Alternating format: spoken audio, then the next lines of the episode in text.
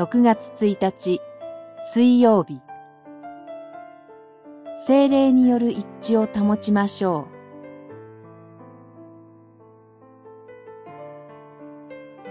う。エフェソの信徒への手紙4章1節から6節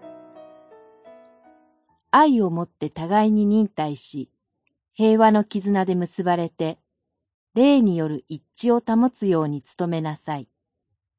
4章2節3節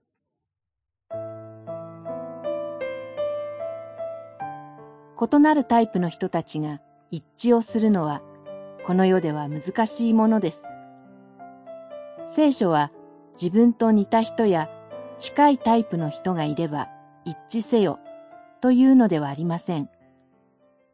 霊による一致を保つように努めなさいと言われています。この霊による一致とはどういうことでしょうか？エフェソの教会にはユダヤ人も違法人もいて様々なタイプの人が集まっていました。どのように一致したら神は一致したと見てくださるのでしょうか？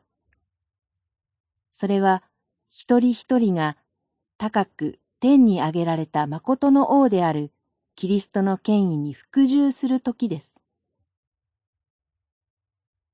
八節の詩編68編の引用は、キリストが王であることを説明しています。誠の王は人々から捧げ物を受けるのではなく、王ご自身が人々に本当に必要なものを与えてくださいます。キリストは神の権威を持つ精霊を与えてくださいました。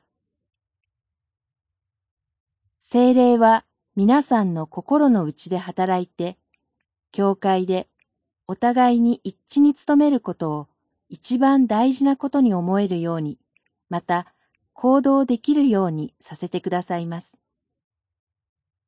一致のために犠牲を払うことがあっても、キリストは十分に報いてくださいます。お互いにキリストを中心にして精霊による一致を保つように努めましょう。祈り。